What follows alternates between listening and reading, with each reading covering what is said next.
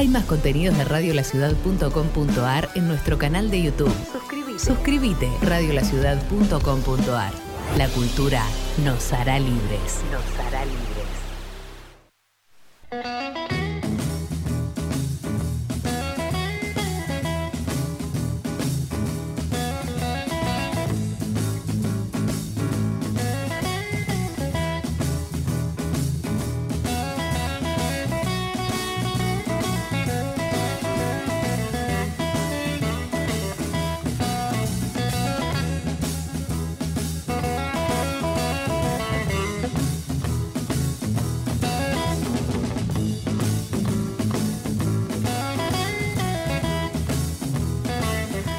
Muy, pero muy buenas noches. Bienvenidos a Blue Saliván por Radio de la Ciudad. Bueno, ¿qué tal, Claudio? ¿Cómo estás en esta última parada del viaje hacia Chicago? Sí, acá estamos terminando nuestro recorrido. Primero, buenas noches eh, a toda nuestra audiencia que va creciendo día a día. Eh, muy contentos de, de llegar a- al final de este recorrido, Así que es. para nosotros fue muy placentero porque... ¿Cuántos lugares, no? Y arrancamos en Nueva Orleans. Sí. sí Acordate, sí, sí. hace, calculo que un par de meses ya, si no me equivoco. Totalmente. Y, y bueno, fuimos subiendo, fuimos contando eh, qué pasaba en aquellos años de sur a norte Tal cual. y cómo el blues y la música en general fue subiendo eh, y, este, y acompañando el derrotero de toda esta gente. Y además eh, con el estilo Blues Saliván, que es un poco, eh, no solamente acercar los lugares que tienen que ver con el blues, sino también historizando un poco la, mm, la, parte, digamos, que tiene que ver con, con esa vida de los músicos, de cómo han, eh, les ha costado llegar hasta donde llegaron, y, y tratando de encontrarle también la vuelta de- del sentido, sentido humano, Del sentido claro. humano. Claro. Sí, no nos olvidemos que el blues, si hay músicas sufridas, por decirlo de algún modo, creo que el blues es como. está ya en el, en el- en el top 3, ¿no? Por decirlo de algún modo. Y bueno, yo creo que gran parte del encanto que tiene esta música que tanto amamos y que amo en particular, Sí. tiene que ver con eso, con, con, eh, las emociones que transmite el blues, ¿no? Eh, tal- porque, como decimos siempre, ¿viste? No es, no es una música. eh, Masiva, ¿no? además de eso, digo, no es una música que vos puedas eh, admirar por lo, por lo técnico, por lo, por lo instrumental. Yo creo que entra derecho al, corazón y al alma desde las emociones. Y eso creo que tiene que ver con un poco con la vida y con lo que los músicos, esos músicos, eh, intentaron transmitir de sus propias vidas, ¿no? Sí, sí, no solamente el blues los sacó de sus vidas miserables, sino también que los conectó con lo mejor de ellos mismos, ¿no? Claro, y sacando su, su potencial. Hoy también vamos a hablar de un tema que es la vocación, que es un tema también que tiene que ver con, con qué es lo que, lo, lo que, lo que nos gusta hacer, ¿no? qué es lo que nos conmueve, lo que, lo que mejor sabemos hacer. Vamos a hablar de eso, vamos a hablar Ellos, ellos lo que mejor sabían hacer era blues. totalmente. y vamos a hablar también I got the blues. ya que estamos en Chicago en esta última parada, vamos a hacer un recorrido no solamente por las discográficas, eh, terminando con Chess, que nos quedó ahí un poquito abierta la puerta. Del martes pasado. claro. Vamos a ir a Cobra, vamos a ir a Delmark también. Y, y vamos a hacer también un poco una. Vamos a sumergirnos en lo que pasaba en los años 60 en Estados Unidos, no solamente a nivel político, social, eh, racial, ¿no? ¿Qué, qué problemática había? Que hay una película que, de la cual vamos a hablar también que Claro, representaba un poquito esas grandes contradicciones que ocurrieron en Estados Unidos en los años 60. Sí, está bueno mostrar películas. Viste que no- nos gusta mucho a nosotros hablar de películas porque a veces visualmente, viste, uno conecta desde lo visual muchas veces. Entonces las películas de algún modo, si bien uno se da cuenta que están ficcionadas o que están exageradas, pero por lo menos te muestra un momento en la vida de una ciudad o un momento eh, de inflexión o, rupturista. Y está bueno verlo desde, también desde lo visual. Por eso siempre tratamos de recomendar alguna que otra peliculita que anda dando vuelta, como fue el caso de Cadillac Records, ¿te Sí, acordás? sí, totalmente.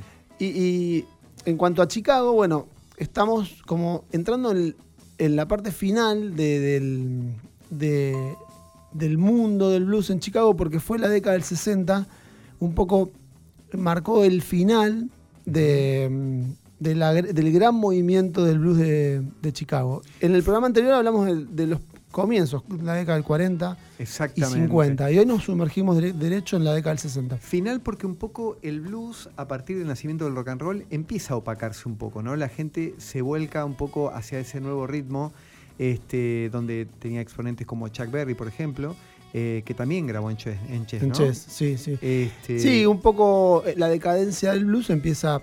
En, en realidad, el blues sigue vivo al día de hoy, pero mm, digamos, en, en la década del 40 y 50 tuvo su momento de mayor auge. Y después va perdiendo fuerza Va perdiendo fuerza. sí. hasta que vuelve lo que es la invasión británica. O sea, vuelve, no, perdón, se produce la invasión británica. ¿no? Eso, eso vamos a hablar. un- que también eh, vamos a hablar cómo los británicos eh, hacen que los blancos empiecen a escuchar el blues, que para hasta ese entonces era música que escuchaban solamente los Solo negros, los ¿no? negros, claro. Bueno, genial.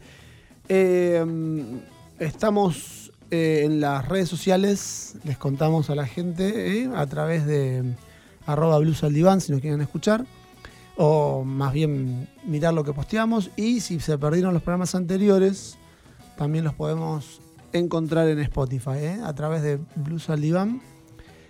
Van a encontrar los programas anteriores. Y si quieren conectarse con nosotros o comentarnos o hacer algún o dejarnos algún mensaje lo pueden hacer a través del WhatsApp de la radio, que es el 11 69 26 55 70. Bueno, y vamos a tener también mucha música, muchos, muchos artistas que, que- que han surgido en, este, en esta ciudad tan maravillosa. Pero también vamos a tener la acompaña- el acompañamiento de nuestro, de nuestro gran este, amigo de, de viaje y guía, ¿no? Compañero de viaje, ya creo que sacó pasaje de vuelta para Buenos Aires, si no me equivoco, ¿no? Horacio, ¿estás ahí? ¿Qué tal? ¿Cómo andan? Este, sí, estoy paseando por la Michigan. Qué maravilla, qué maravilla. Nuevamente tenerte con nosotros. Es un placer porque, bueno, un poco llegamos y el, el programa pasado a esta ciudad tan maravillosa y vos sos un, un gran este, como admirador de esta ciudad, ¿no? Has, has viajado muchas veces a, a Chicago, ¿no? Y, eh, digamos, a los festivales de blues de Chicago viajé 14 veces. nada más ni nada menos. Arranqué en el 97 y el último que fui fui en el 2016. Qué Bueno, maravilla, Así qué que maravilla. de, de Chicago podemos hablar largo y Uf. parejo. Pero bueno, hoy tenemos un solo programa. Sí. Bueno, en realidad el, el anterior y este. Y, mm, y como es, no me quería. No, me- no, no, no quería entrar en lo que eh, vamos a llamar eh, el, West, el West Side eh, Blues, del, ¿no? el blues del, del lado oeste de la sin antes eh, terminar de redondear un poco lo que hablábamos el martes pasado. Y, y es como el final de lo que fue Chess, ¿sí? Así y, es. y bueno, un, un- un poco entrando en la década del 60, ¿qué es lo que pasaba en Chess en ese tiempo? Eh, vamos a hablar de, de quién fu- fuera la, la- la artista más importante de ese momento, que fue nada más ni nada menos que Etta James. A ver, ¿qué podemos desarrollar, Horacio, de eso? Bueno, eh, a ver, en los 60, como decían ustedes, el, el blues como que perdió el brillo que tenía en los 40 y los 50. Ujú. Chess es una compañía que duró 25 años, del 50 al 75, y en los 60 era sostenida básicamente por dos artistas, y que no eran de blues específico. Claro. Uno era Etta James y dos era Chuck Berry. Mira. Eh, Chuck Berry, de hecho, cuando arrancó, vivía en el sótano de Chess, este, porque era muy pobre, ¿no? Llegó ahí junto con Johnny Johnson, que era su pianista, y por otro lado apareció Etta James a grabar y ya empezó a darle el tema del rhythm and blues y todo eso, que era lo que venía, por un lado el rock and roll y por otro lado el mundo empezaba a escuchar rhythm and blues, la evolución natural de lo que es el blues. Ahí está. Este, y obviamente el sello pudo vivir de eso, este, y bueno, hasta que en el 75 cerró definitivamente, murió en el 69, 69. Leonard Chess. Sí, Yo creo que un también la, la decadencia de un poco del, o el inicio de la decadencia de Chess tiene que ver con la muerte de Leonard, ¿no? Tiene que ver con la muerte de Leonard y tiene que ver que en todas estas compañías no había un manejo realmente corporativo y. y muy cristalino, por, por llamarlo de Sí. alguna manera. Entonces, este, bueno, todas tuvieron algún problema, como ya hablamos alguna vez de Stax, o. Sun mismo, eh, o Sí. Motown. este, siempre tuvieron algún problema este, porque no estaba todo muy, muy claro, ¿no? O, o- Este- o- o se puede decir también que era un manejo como muy personalista, ¿no? Creo que en ese tiempo... Claro, discrecional. claro. Ajá. diría. Era como el dueño hacia todo, o sea, no estaba manejado muy como empresa. Y bueno, No, no, no, no. De hecho era así. Ellos creían que era, lo manejaban como una familia. como una Claro. familia. Y bueno, claro.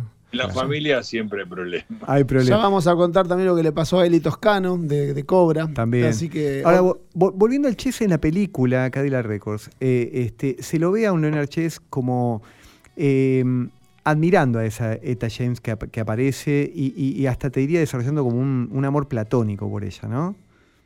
Sí, digamos que estas son cosas que son básicamente incomprobables. Eh, pero sí, el giro puede ser el giro dramático de la película, este, pero sí se, se veía como el nacimiento de una estrella Sí. y la caída de otra. O sea, en Eta James era el nacimiento y la caída era de Leonard. Ahí está. Claro.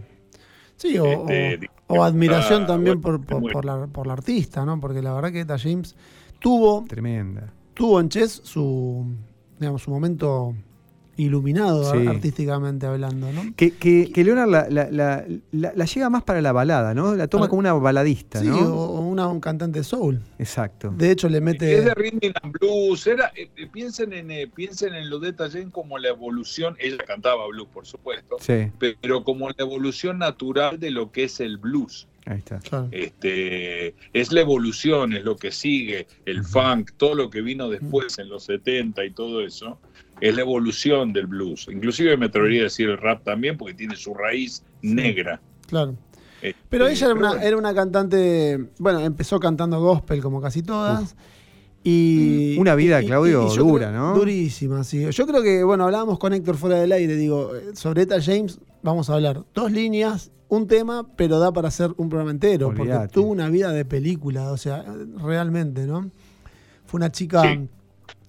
eh, abusada físicamente, este, mm, adicta. adicta, Sí, adicta. Con, con- con- muchos problemas de, de autoestima, porque buscaba siempre, viste, cuando estás en la búsqueda de, de problemas es porque no te sentís como muy segura con vos misma, ¿no? Hay un video eh, donde en los años 80 Chuck Berry, o, o 90 creo, la invita a tocar con este, Keith Richard también y cantando rock and roll music. Es un video que lo recomiendo, ¿no? Ya está grande, pero esa voz eh, está intacta, digamos, ¿no?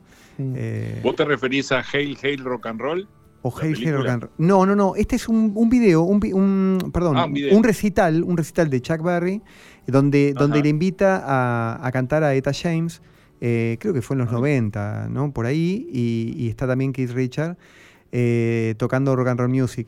Eh, la verdad que decía, esa voz se mantenía igual que, o digamos, bueno, obviamente una persona más grande, pero, pero un- una voz increíble. Y fue una gran voz. Mirá, yo, yo lo, está- lo que le estaba hablando fuera del aire a, a- a Claudio cuando estábamos hace un ratito hablando, que los artistas que elegimos hoy para pasar, curiosamente son todos de la década del 30. Ujú. Me fijé porque me llamó la atención eso. Y el único de todos que queda es Buddy Guy. Buddy Guy. Bueno, ya vamos a hablar de él. Sí, sí, por la, supuesto. leyenda, la leyenda viva del blues de Chicago. ¿Tienes Sí. ganas de escuchar un temita de Eta James? Sí, como para favor. ya eh, irnos al, al- al barrio del, oeste de Chicago y hablar un poco del West Side. Vamos a escuchar de Eta James, que llega tarde a Chicago, llega en la década del 60. Ella, Sí. viene de, ella es de California. Ahí está. Y, y bueno, llega, llega tarde a Chicago y, y bueno, se transforma en la estrella de Chess en ese tiempo. Vamos a escuchar Still Away por la grandísima Etta James.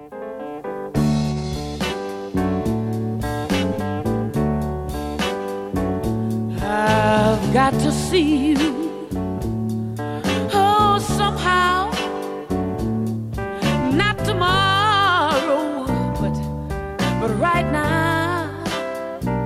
And I know it's late, but oh, don't make me wait. So come on, baby, let's steal away. And oh, let's steal away. Don't make me start thinking.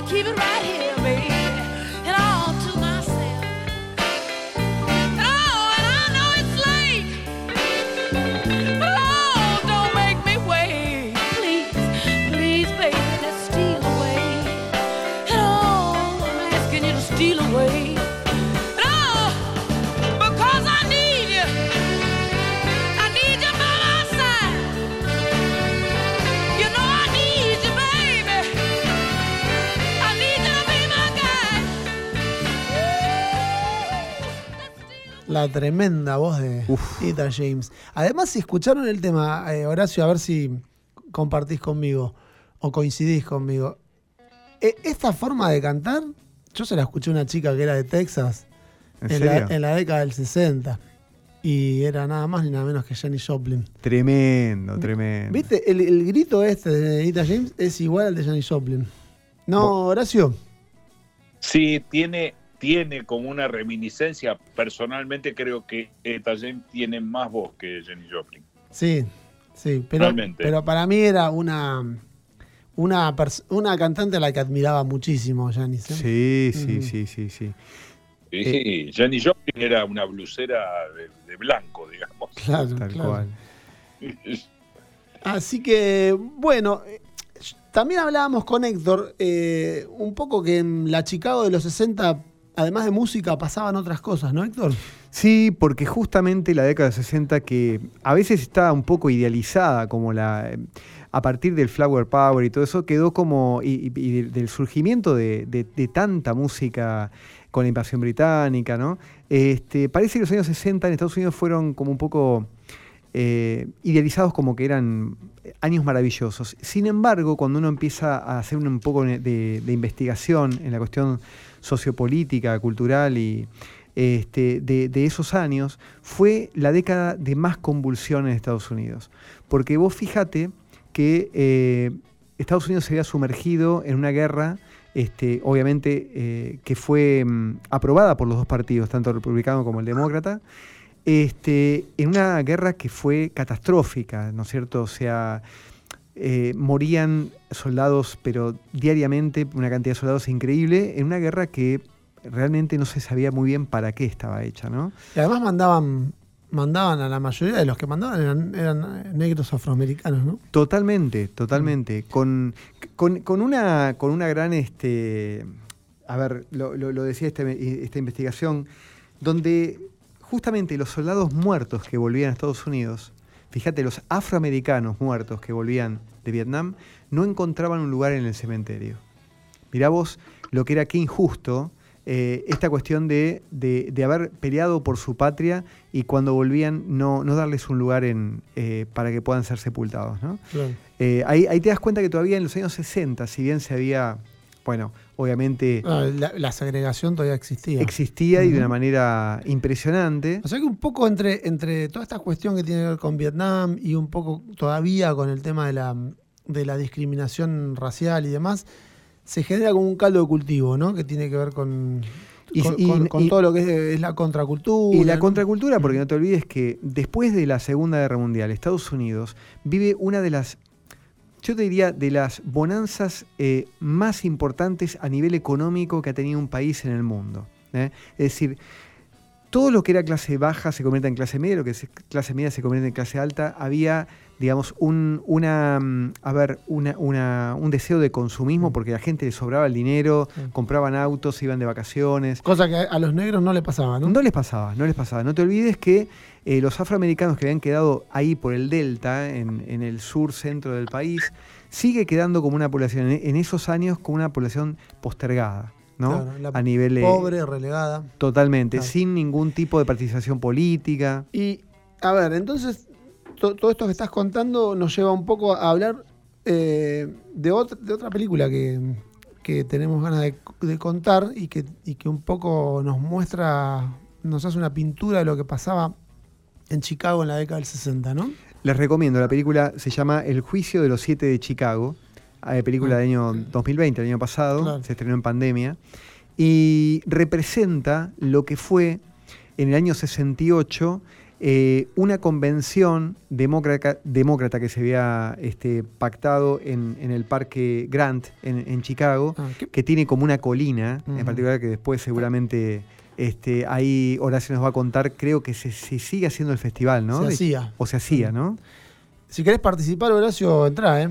Este, Así, Yo estoy char- escuchando. charlamos este, entre la los vi la tres. película. Sí. Sí, sí, sí, la vi la película y efectivamente, como dice Héctor, en la colina donde sucedió este hecho, eh, digamos esta manifestación, ahí se hacía hasta el 2016 este mm, el Festival de Blues de Chicago. Ahora se corrió un poquito a otro lugar que se llama el Pavilion, que Ajá. es un, como un estadio al aire libre im- impresionante. Es, se lo recomiendo que lo miren. Se Bien. hace ahí más todos los escenarios aledaños que sí todavía están en el Parque Grand, pero que no son masivos.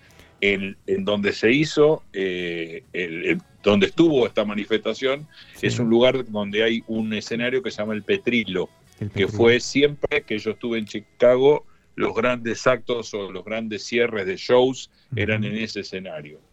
Eh, pero ese fue el lugar donde se armó este problema porque hay una colina, la gente de hecho se sentaba ahí para mirar el escenario. Totalmente, y para resumir un poquito la película y no, no robarle mucho tiempo al programa, eh, pero para representar lo que pasaba en Estados Unidos en ese momento, se juntan varios grupos eh, de manifestantes, algunos que venían de la parte justamente de la raza afroamericana, eh, los Black Panther, que eran un grupo radical, Más que luchaban por, radical, por los derechos civiles de, lo- de los afroamericanos. Se juntan este, los veteranos de Vietnam, que vienen también a, a manifestarse en cuanto a, a- a parar la guerra, ¿no? por la paz para que dejen de morir soldados en, en- en- en un lugar tan alejado y sin sentido. Y también los grupos estudiantiles que también reclamaban más participación política en la, en la vida estadounidense.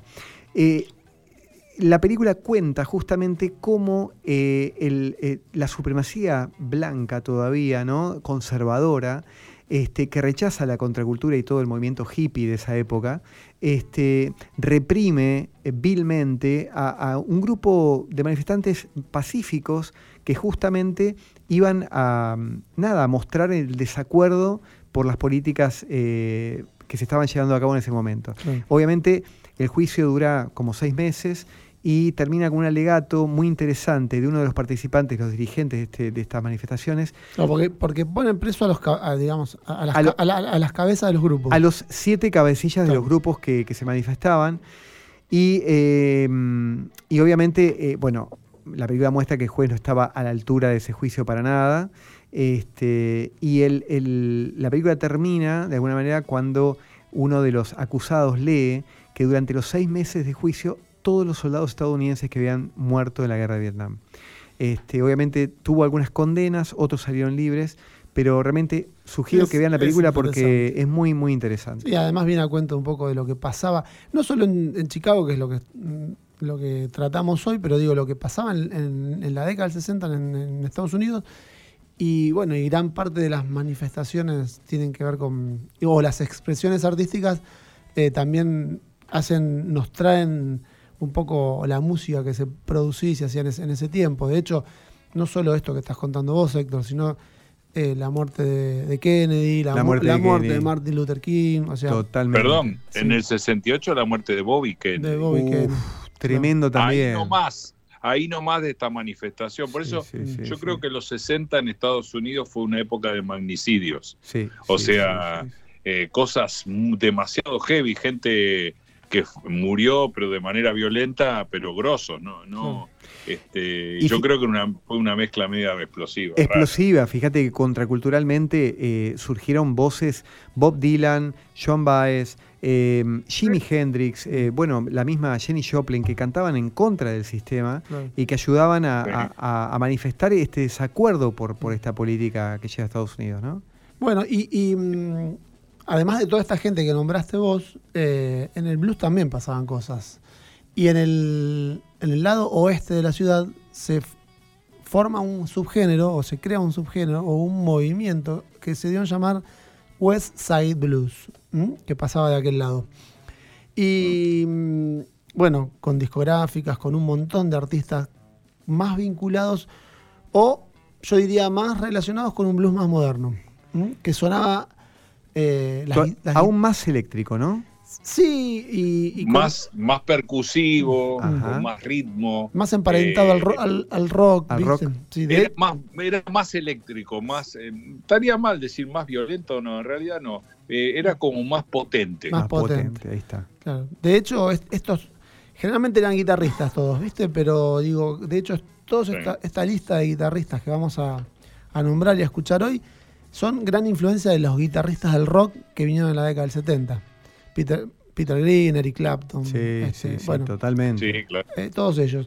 Y Vamos a escuchar a uno de los primeros exponentes del West Side, que mm, se llamó Magic Sam. ¿Mm? O Samuel Madget, como era su nombre original. Sí. ¿Qué, qué podemos hablar de Magic Sam? Dos líneas y vamos a escuchar un tema de él. Y mira, Magic Sam es, este, también nació en el 37. Este, y junto, en realidad son tres grandes guitarristas que desarrollaron el género Westside. Hay uno solo que está vivo, que es Buddy Guy, pero básicamente se podía concentrar entre Magic Sam, Otis Rush y Buddy Guy. Eh, se lo puede ver a Magic Sam en alguna filmación, para los que les interese. Está en el este, festival eh, de la gira del American Folk Blues Festival, que era la gira por Europa. Se van a dar cuenta porque es Magic Sam y toca con la guitarra de Earl Hooker. Earl Hooker. Otro, Pero para otro- los que lo quieran ver en vivo, murió a los 32 años de un infarto, o Sí. sea, en el 69 Mirá. Pero este, lo quieren ver en vivo, lo van a ver ahí muy bien. La verdad que era un, un prodigio. ¿eh? Sí, totalmente. Hay, hay, un, hay un hit de él que es, digamos, su tema emblema, que no vamos a escuchar otro hoy, pero digo, All Your Love es, un, eh, es el gran tema de, de Magic Sam, ¿no? Curiosamente, All, eh, All Your Love lo hizo masivo Otis Rush, que era su amigo Claro. del West Side. Claro. Bueno, y ahora vamos a escuchar I Need You So Bad, que es del año 68, poquito antes de, de su muerte. ¿Mm? Vamos a escuchar a, Vamos. a Magic Sam. ¿eh?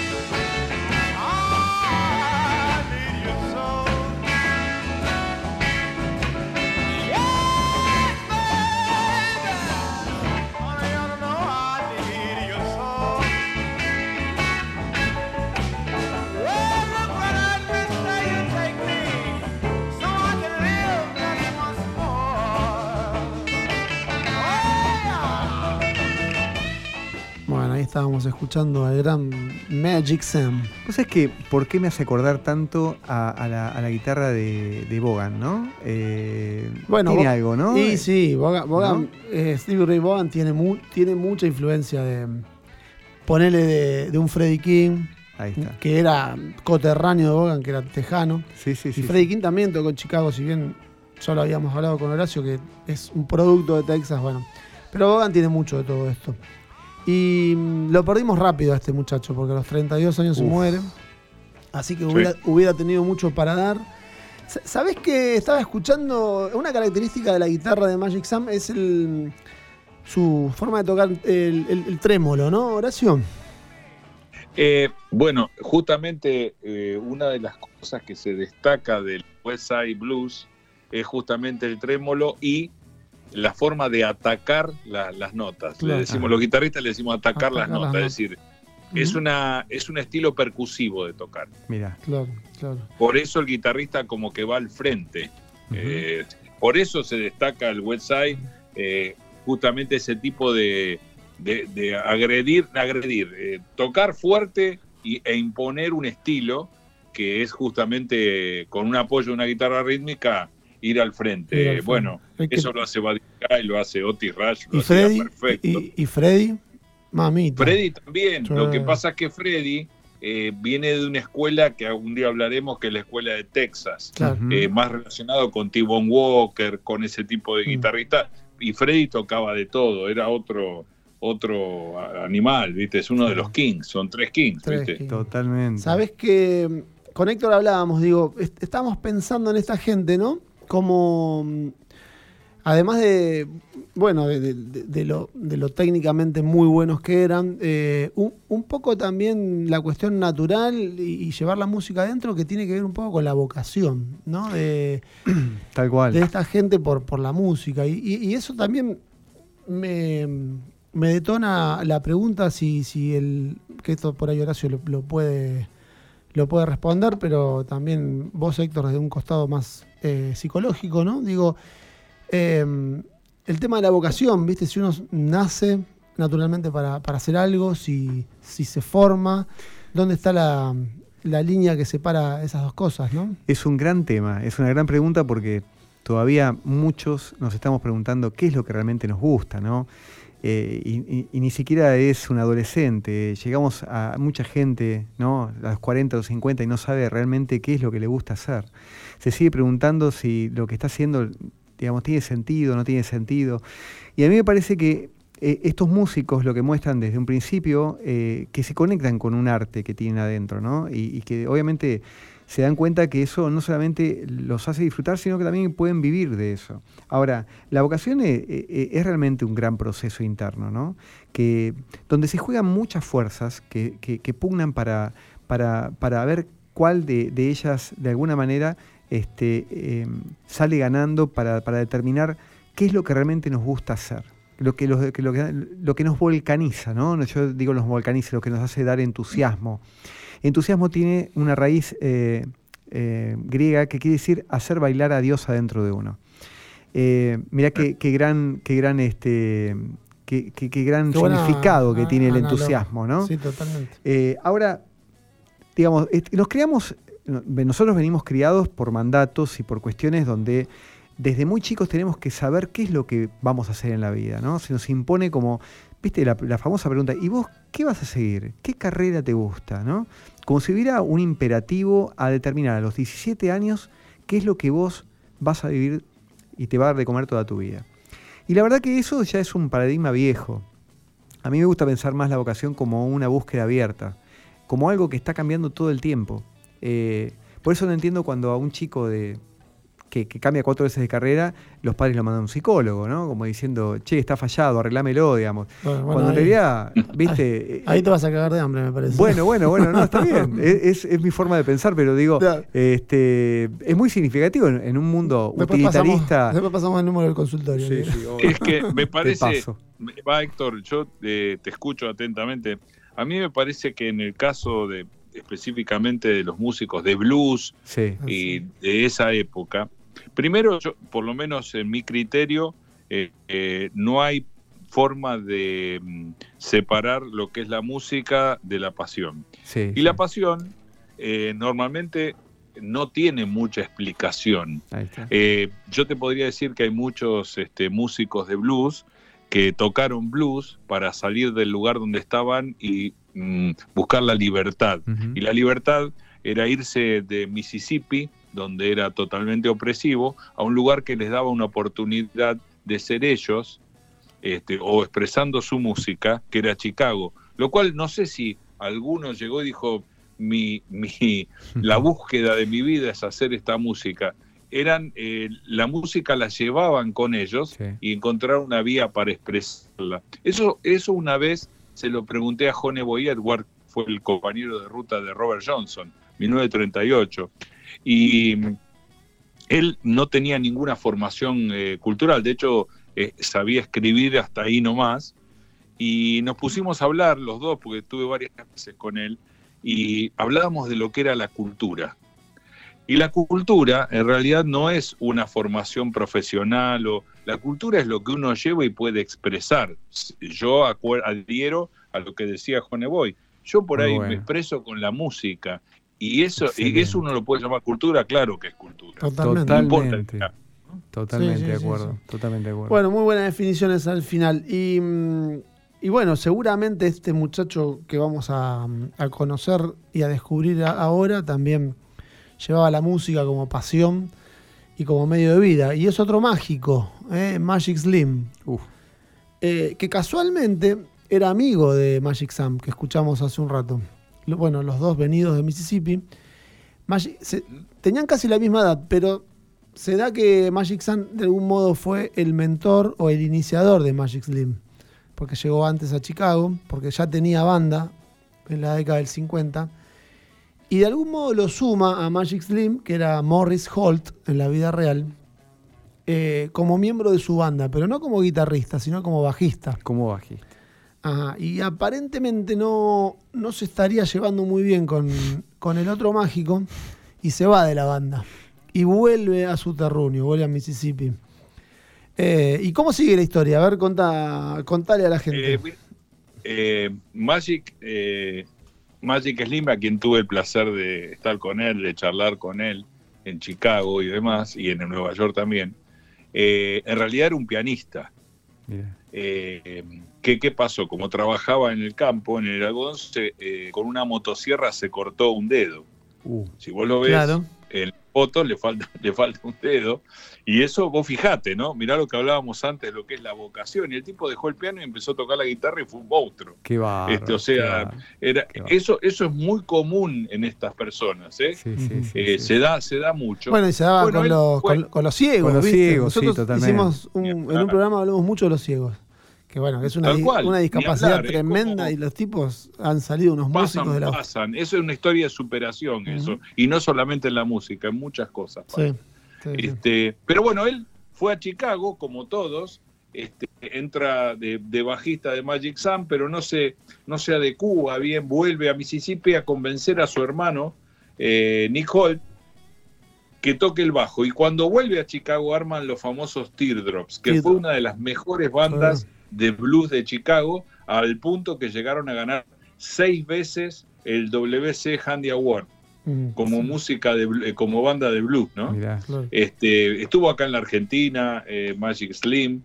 eh, yo lo vi en Chicago con los Teardrops, que era la banda de él. Y de su este, hermano. Con Nick Holt. Claro, y Sí, sí, con el hermano y con este John Primer, que también estuvo en la Argentina. claro.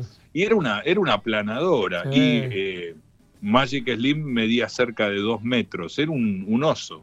mirá. Era un oso. Y, vi- y vivió hasta el 2013, ¿eh? así que bueno, a diferencia de su amigo que murió a los 32 años, este vivió mu- mucho más. Eh, Muchísimo. vamos a escuchar, eh, vamos a compartir con, con la gente un tema que se llama Crazy Woman de. Magic, Magic Slim y, y bueno, a la vuelta seguimos hablando del West Side Blues.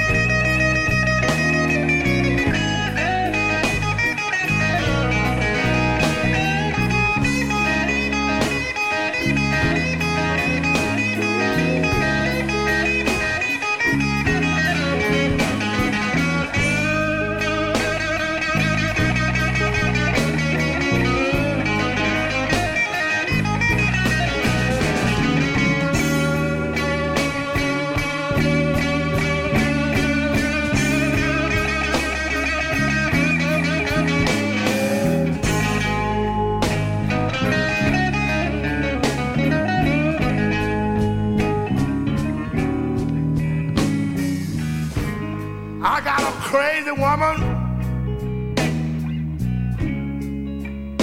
She got a mind just like a goose.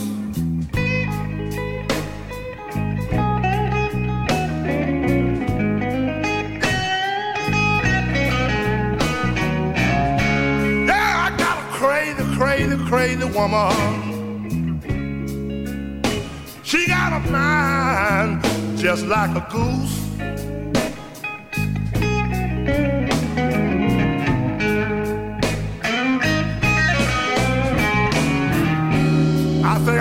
Down buy me a toolbox. I believe that woman, she got some screws loose.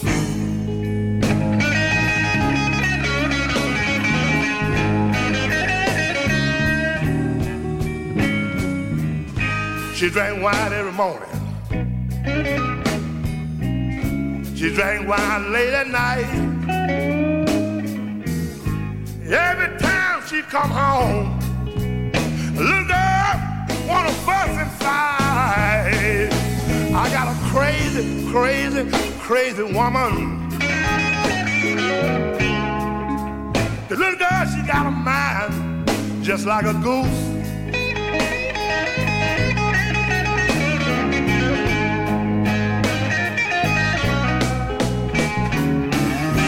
I'm going down and buy me a toolbox. I believe that woman got some screws loose. What's wrong with that girl? Ahí estábamos escuchando. Es un slow blues. A mí, a mí, ah, bueno, a mí me gusta todo el blues. En, to- en todas sus versiones. Esta canción es como una Scania que viene de frente, ¿eh? Sí, pero la- a mí yo soy un apasionado del slow blues, porque la guitarra se luce de un modo, viste, increíble.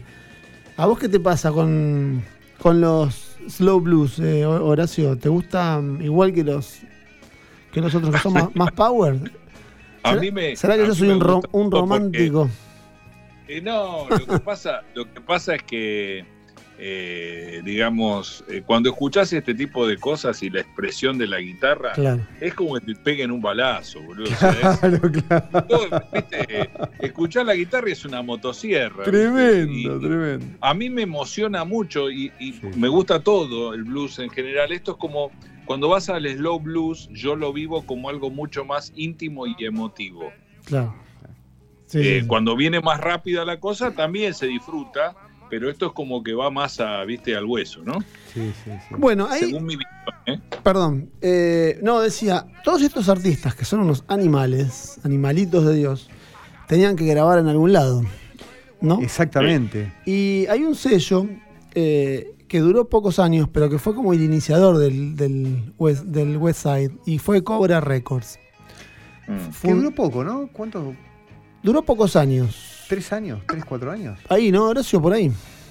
Sí, sí, duró poco porque ya lo dice su nombre, Cobra, y el dueño cobró. Cobró. Ah, Horacio, eh, Héctor quiere contar un poquito Sí, la sí, historia a- de a mí me Eli. parece muy curioso El porque personaje en cuestión se llama Eli Toscano. Eri Toscano, uno, uno de, los, de los dueños ¿no? de, Mm. de- de Cobra, Sí. Que- ta- un- un- el, el Tano Eli Toscano. Vos sabés que no pude encontrar mucha información en la red, pero, pero sí en un reportaje que, mm, que le hicieron a, a Otis Rush.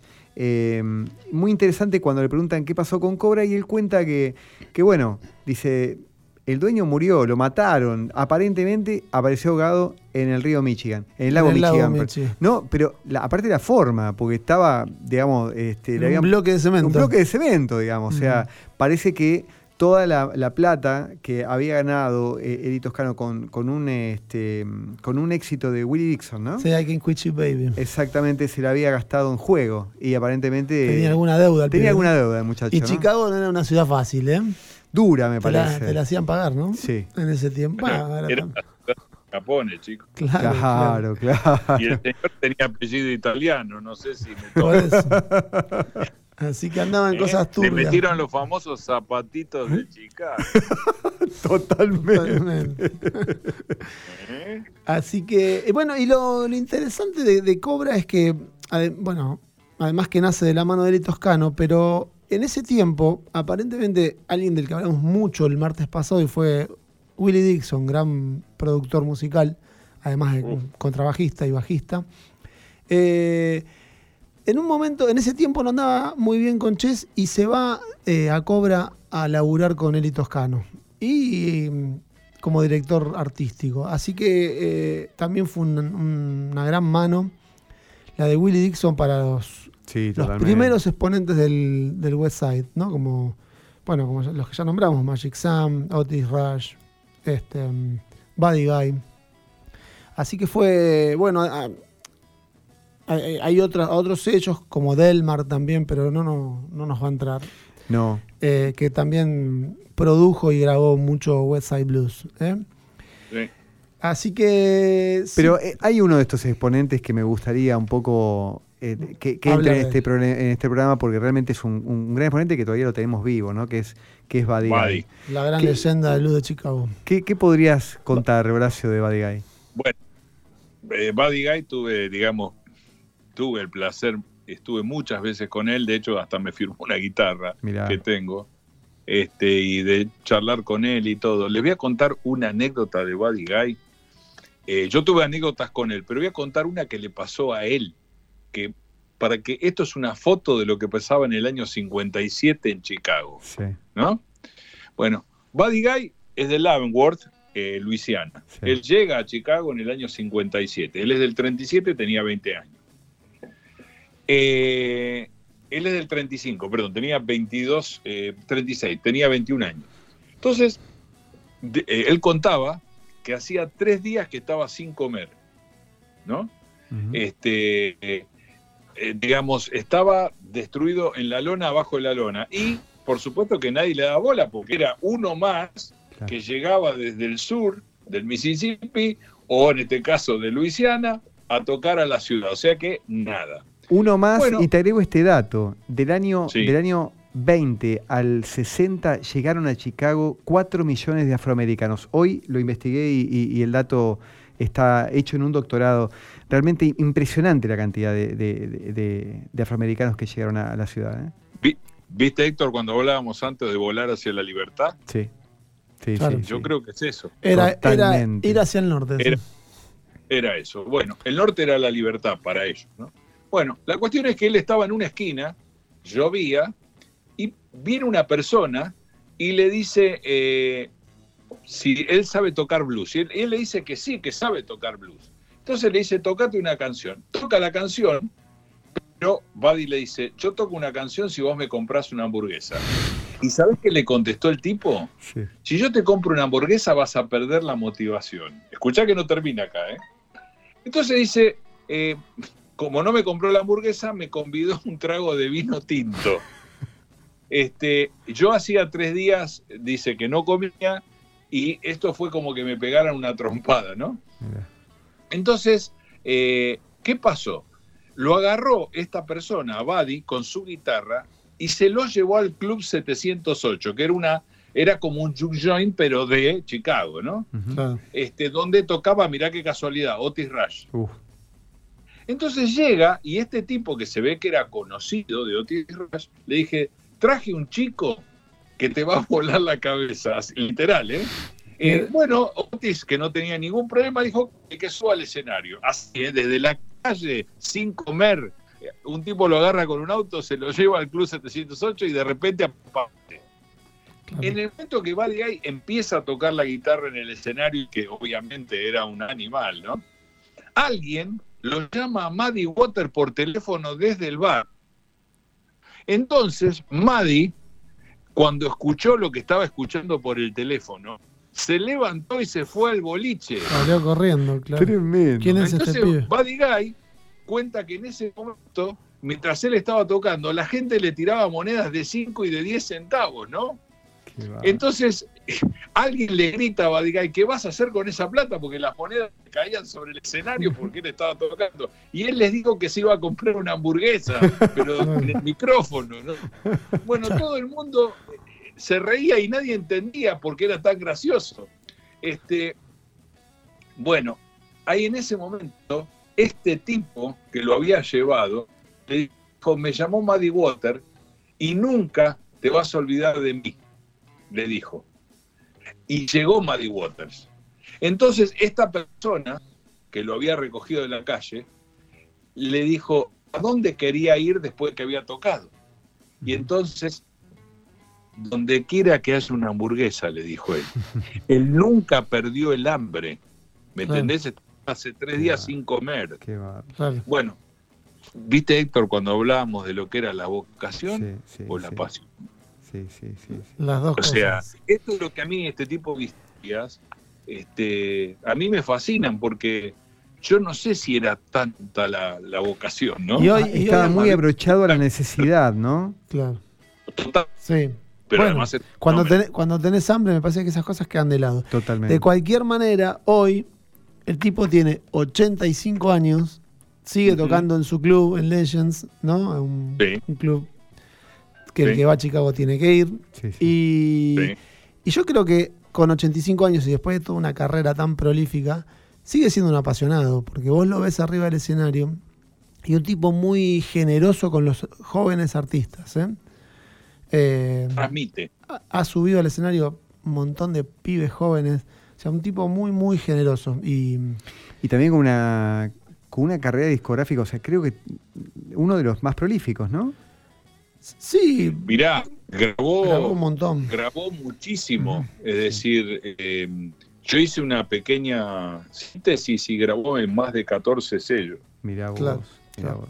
Una bestialidad. Bueno, Bueno. piensen que tiene 85 años, ¿no? Claro, Desde sí. los 21. Claro. Totalmente. Bueno, vamos, vamos redondeando y cerrando este programa que es- me voló. Me voló ¿Cuántas las manos. cosas que siempre quedan afuera, Horacio? Sí, eh? mirá, que va afuera. Yo tenía. Nos quedaron dos artistas. Ya va- vamos a seguir pasando música, con lo cual en algún momento van a, van a estar, pero nos quedó afuera Otis Rush. Otis nos, quedó, Rush. nos quedó afuera Freddie Oh. King. Así que nada, para los próximos programas van a, van a aparecer. Eh, y antes de despedirnos con el tema First Time I Met the Blues, eh, yo te quiero hacer, bueno, junto con Héctor, un agradecimiento especial. y- Totalmente. y único a, a tu, a tu presencia y, a tu guía y a tu experiencia eh, para ayudarnos a recorrer la, la ruta del blues, Horacio. Así que muy agradecidos. ¿eh? Un placer, Horacio. Yo les agradezco de nada, eh, chicos. Yo, yo les agradezco mucho porque eh, hace poquito escribí en un libro eh, a un, a un amigo que en este momento está en, en viaje hacia Chicago. Llega mañana, Mirá. Que hizo todo el, blues que estuvimos hablando. Y yo le puse que el blues es una tradición oral. Y yo, como él tiene 29 años, yo tengo 63, eh, le regalé ese libro que es de New Orleans a Chicago, toda la ruta del blues. Puse que es una tradición oral para que él, que ya viajó, le empiece a transmitir. Porque si no, el blues se va a perder. Ahí está. Claro. Eh, yo soy un apasionado de esto, un fanático, un, un loco. Aparte, tengo la, la- la enorme virtud de poder tocar con Héctor Stark, que la banda de más de 15 años, y escuché muchísima música en mi vida, por suerte. Qué bueno. Eh, pero les digo que yo estoy muy agradecido porque lo que ustedes hicieron en estos ocho programas que estuvimos fue difundir y que un montón de gente se pueda eh, enterar o a lo mejor le pica la curiosidad de qué es esto que hablan del blues y la música negra y la historia y las interpretaciones de Héctor. Y yo la pasé muy bien. La verdad que les Sí. quiero agradecer eso. ¿eh? Bueno, es, la- es la, es la idea de nuestro programa, de Blues al, al Diván, ¿no? Difundir una música que, bueno, que de algún modo parecería ser un poco sectaria o, o un poco de nicho, sin embargo, yo creo que aquel que entra al blues no sale más. ¿eh?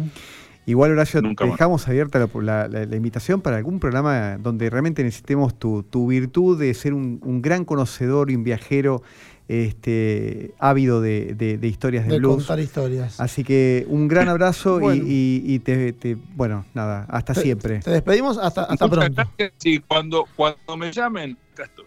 Dale, grande, genial, qué genial. grande. Bueno. un abrazo grande para Horacio, que, que ya va a estar de vuelta en alguno de nuestros programas. Y, nos vamos cerrando. despidiendo, nos vamos despidiendo de, de- de- de otro capítulo de Blues al Diván hasta el próximo martes a las 20 horas, donde arrancaremos con el primer programa dedicado a un grande, a un grande que es ¿quién? Eric Clapton. Sí, señor, sí, señor. Nos vemos. Nos vemos, Claudio. Un abrazo. Adiós.